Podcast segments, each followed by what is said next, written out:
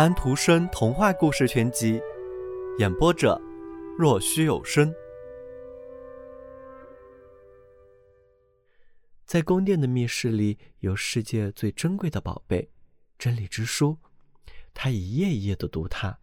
这本书里面写的，每个人都可以读，可是只能一小段一小段的读。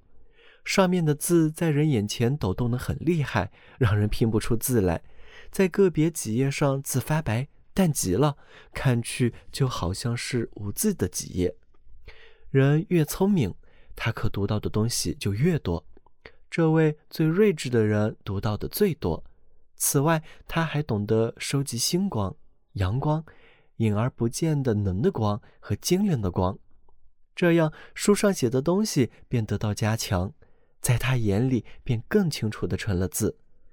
但是那叫做死后的生活的一章，则看去简直跟一张白纸一样，这使得他很悲伤。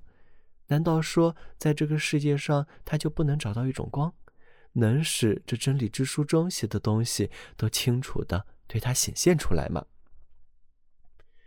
像聪明的所罗门王一样，他懂得动物的语言，他听他们唱歌说话。可是这没有使他更聪明些。他在植物和金属中找到了能，这些能可以治愈疾病，可以延缓死期，但却不能逃避死亡。在一切他能触及的造物之中，他期望找到一种能宣示永恒生命的光，但是他找不到。真理之书就在他面前，书页都像是无字的白纸。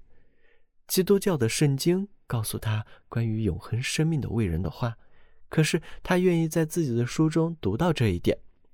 然而，在自己的书中，他什么也没有看见。他有五个孩子，四个男孩都很博学，得到最睿智的父亲的很多教育；一个女儿，美丽、温柔和聪明，但却是盲人。这对他并不是一种缺陷。父亲和兄弟就是他的眼睛。他敏锐的感觉使他有了视力。儿子们从未去过宫廷厅堂外树枝伸展不到的地方，女儿去过的地方则更少。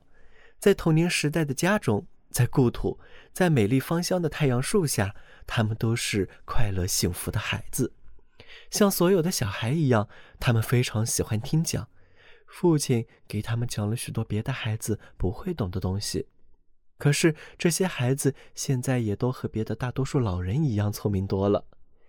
他向他们解释他们在墙上或者景画上所看到的东西，世上所有国家的人的营生和事物发展的进程。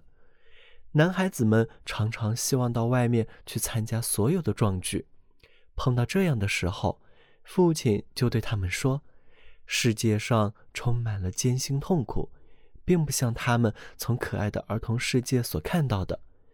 父亲对他们讲：美、真和善，是这三种东西把世界维系在一起。在这些东西所承受的压力下，世界变成了一块宝石，比钻石的海洋还要清澈。它的光辉对上帝也有价值，它比任何东西都要灿烂夺目。它原是那人们称之为。睿智者宝石的父亲对他们说：“正如人通过造物认识了上帝一样，人通过人类自身同样知道有这样一块睿智者的宝石。再多，他也不会描述它了；再多，睿智者也不知道了。这样的话，对别的孩子来说是很难理解的。可是这几个孩子听懂了。日后。”别的孩子看来也会跟着明白的。他们问父亲美、真和善的情形，父亲就对他们解释。他讲的很多。他说，在上帝用泥土造人的时候，上帝五次亲吻了他所造的人，火热的吻，真心的吻，我们上帝发自内心的吻。这些就是我们现在所说的五种感觉。由于有了他们。美、真和善成为可见、可感到和可理解的东西。由于有了它们，美、真和善成为可以判断其价值、可以受到保护和可以发扬的。我们的内在和外表，我们从头到脚，我们的身躯和灵魂，都被赋予了这五种感觉的能力。小朋友们，今天的故事已经讲完了，请闭上你们的眼睛吧，晚安。